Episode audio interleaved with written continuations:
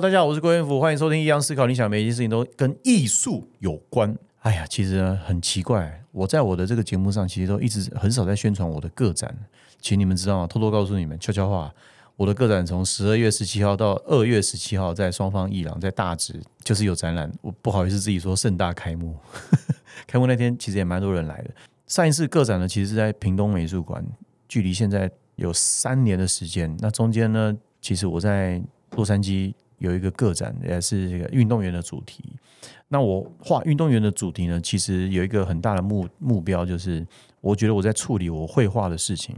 对啊，先插播一下，今天在现场呢，还有王建阳先生，就是他是我们的下一集要录音的来宾，然后他来太早了，因为他坐车提早到了。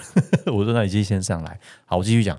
我觉得我在处理这个。行李箱这个主题为什么呢？因为我一开始画行李箱，画到后来，我发现一件事情，就是我在画行李箱，我没有在画画。那我如果在画画，不是画行李箱的话，那我要画什么？我的画是什么？这就是我一直在在在思考、在摸索的。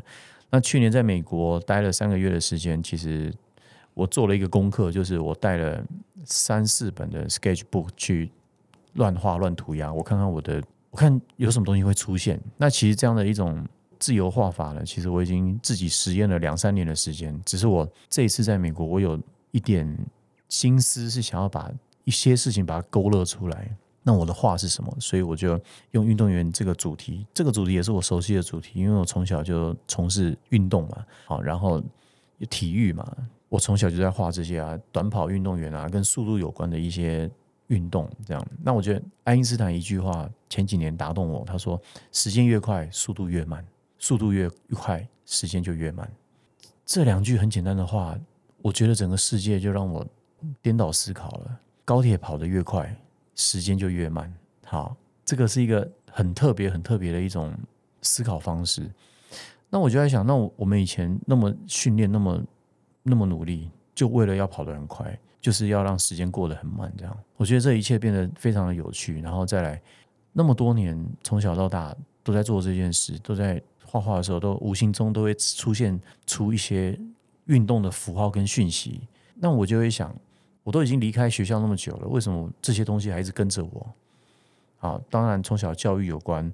这个教育除了在课堂上，除了在身体上，在训练上跟教练互动、跟选手同学的互动之外，留下了什么？好，就我就开始去思考体育这件事，开始去思考我第一次听的音乐是哪哪种音乐。我第一次看了看了电视，我是捕捉哪些电视在看？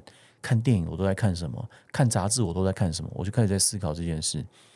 其实就让我想到八四年的洛杉矶奥运，那时候我大概只有六七岁而已，在电视上汉城奥运听着新手相连谭咏麟，然后韩国的乐团在奥运开幕上唱了这个歌。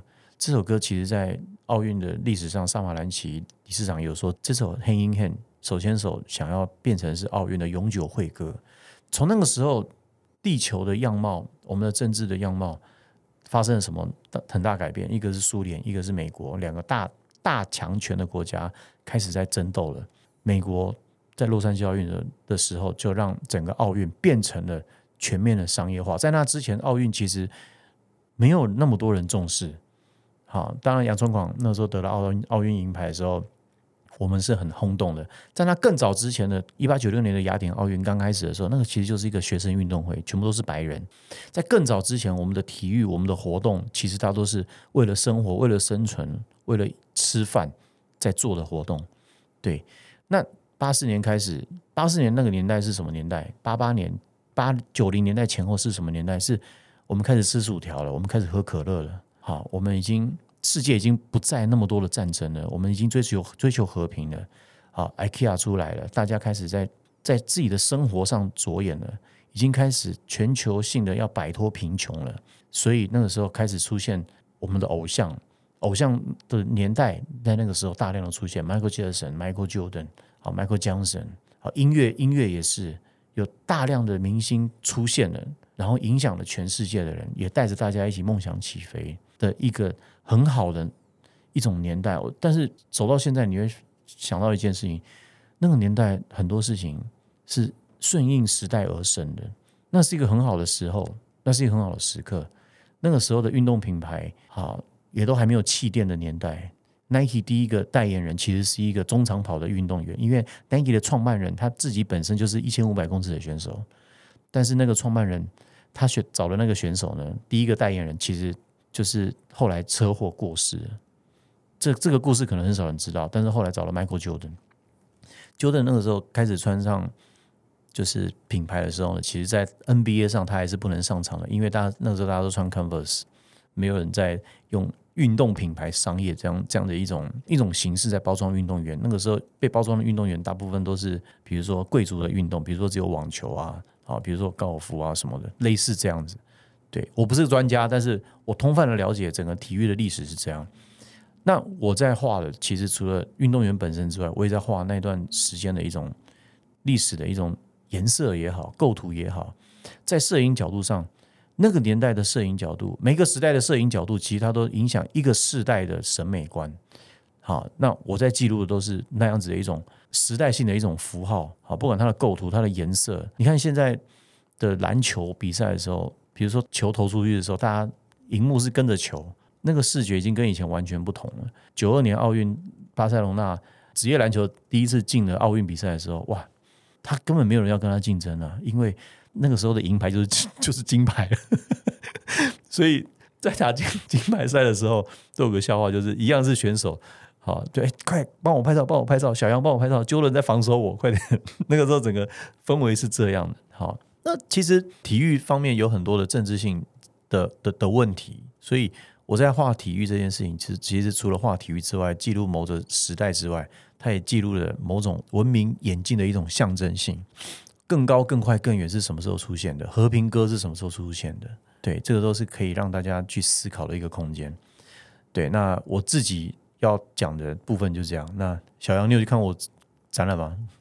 有啊，那时候 你是不是第一天就来？对，对，第一天开幕的时候我就来了。对，什么感觉？什么感觉？我觉得是蛮大的突破。对，因为我觉得就是之前在看你的这个运动系列的时候，它就是比较多的就是在画这个人的形体。然后，但是但是用比较比较线条式的、比较快速的色块来画。但是你这一次就是，我觉得它是有很多的涂鸦性能，或者是很快速的、飞速的一些笔触。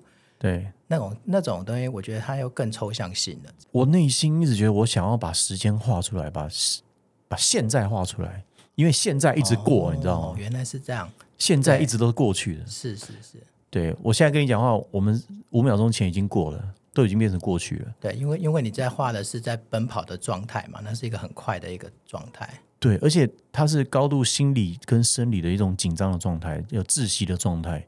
所以我觉得我在我想要捕捉这样的一种一种样态了。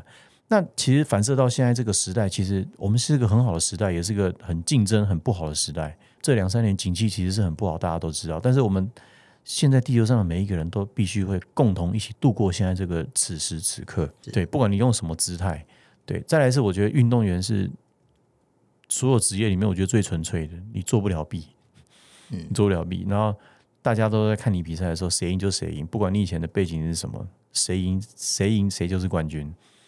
对我有一次遇到卡尔路易斯，我问他说怎么样可以跑跑冠军，他说你只要跑得快就会赢了。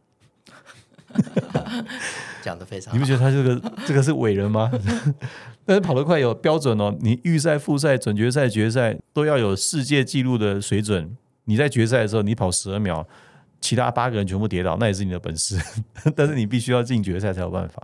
对，所以在运动的这个场域上，其实我得到了蛮多人生的哲理啊，包含后来出社会啊，就不管是打工还是当模特，还是进了演艺圈也好，给我很多很多的反思跟很多。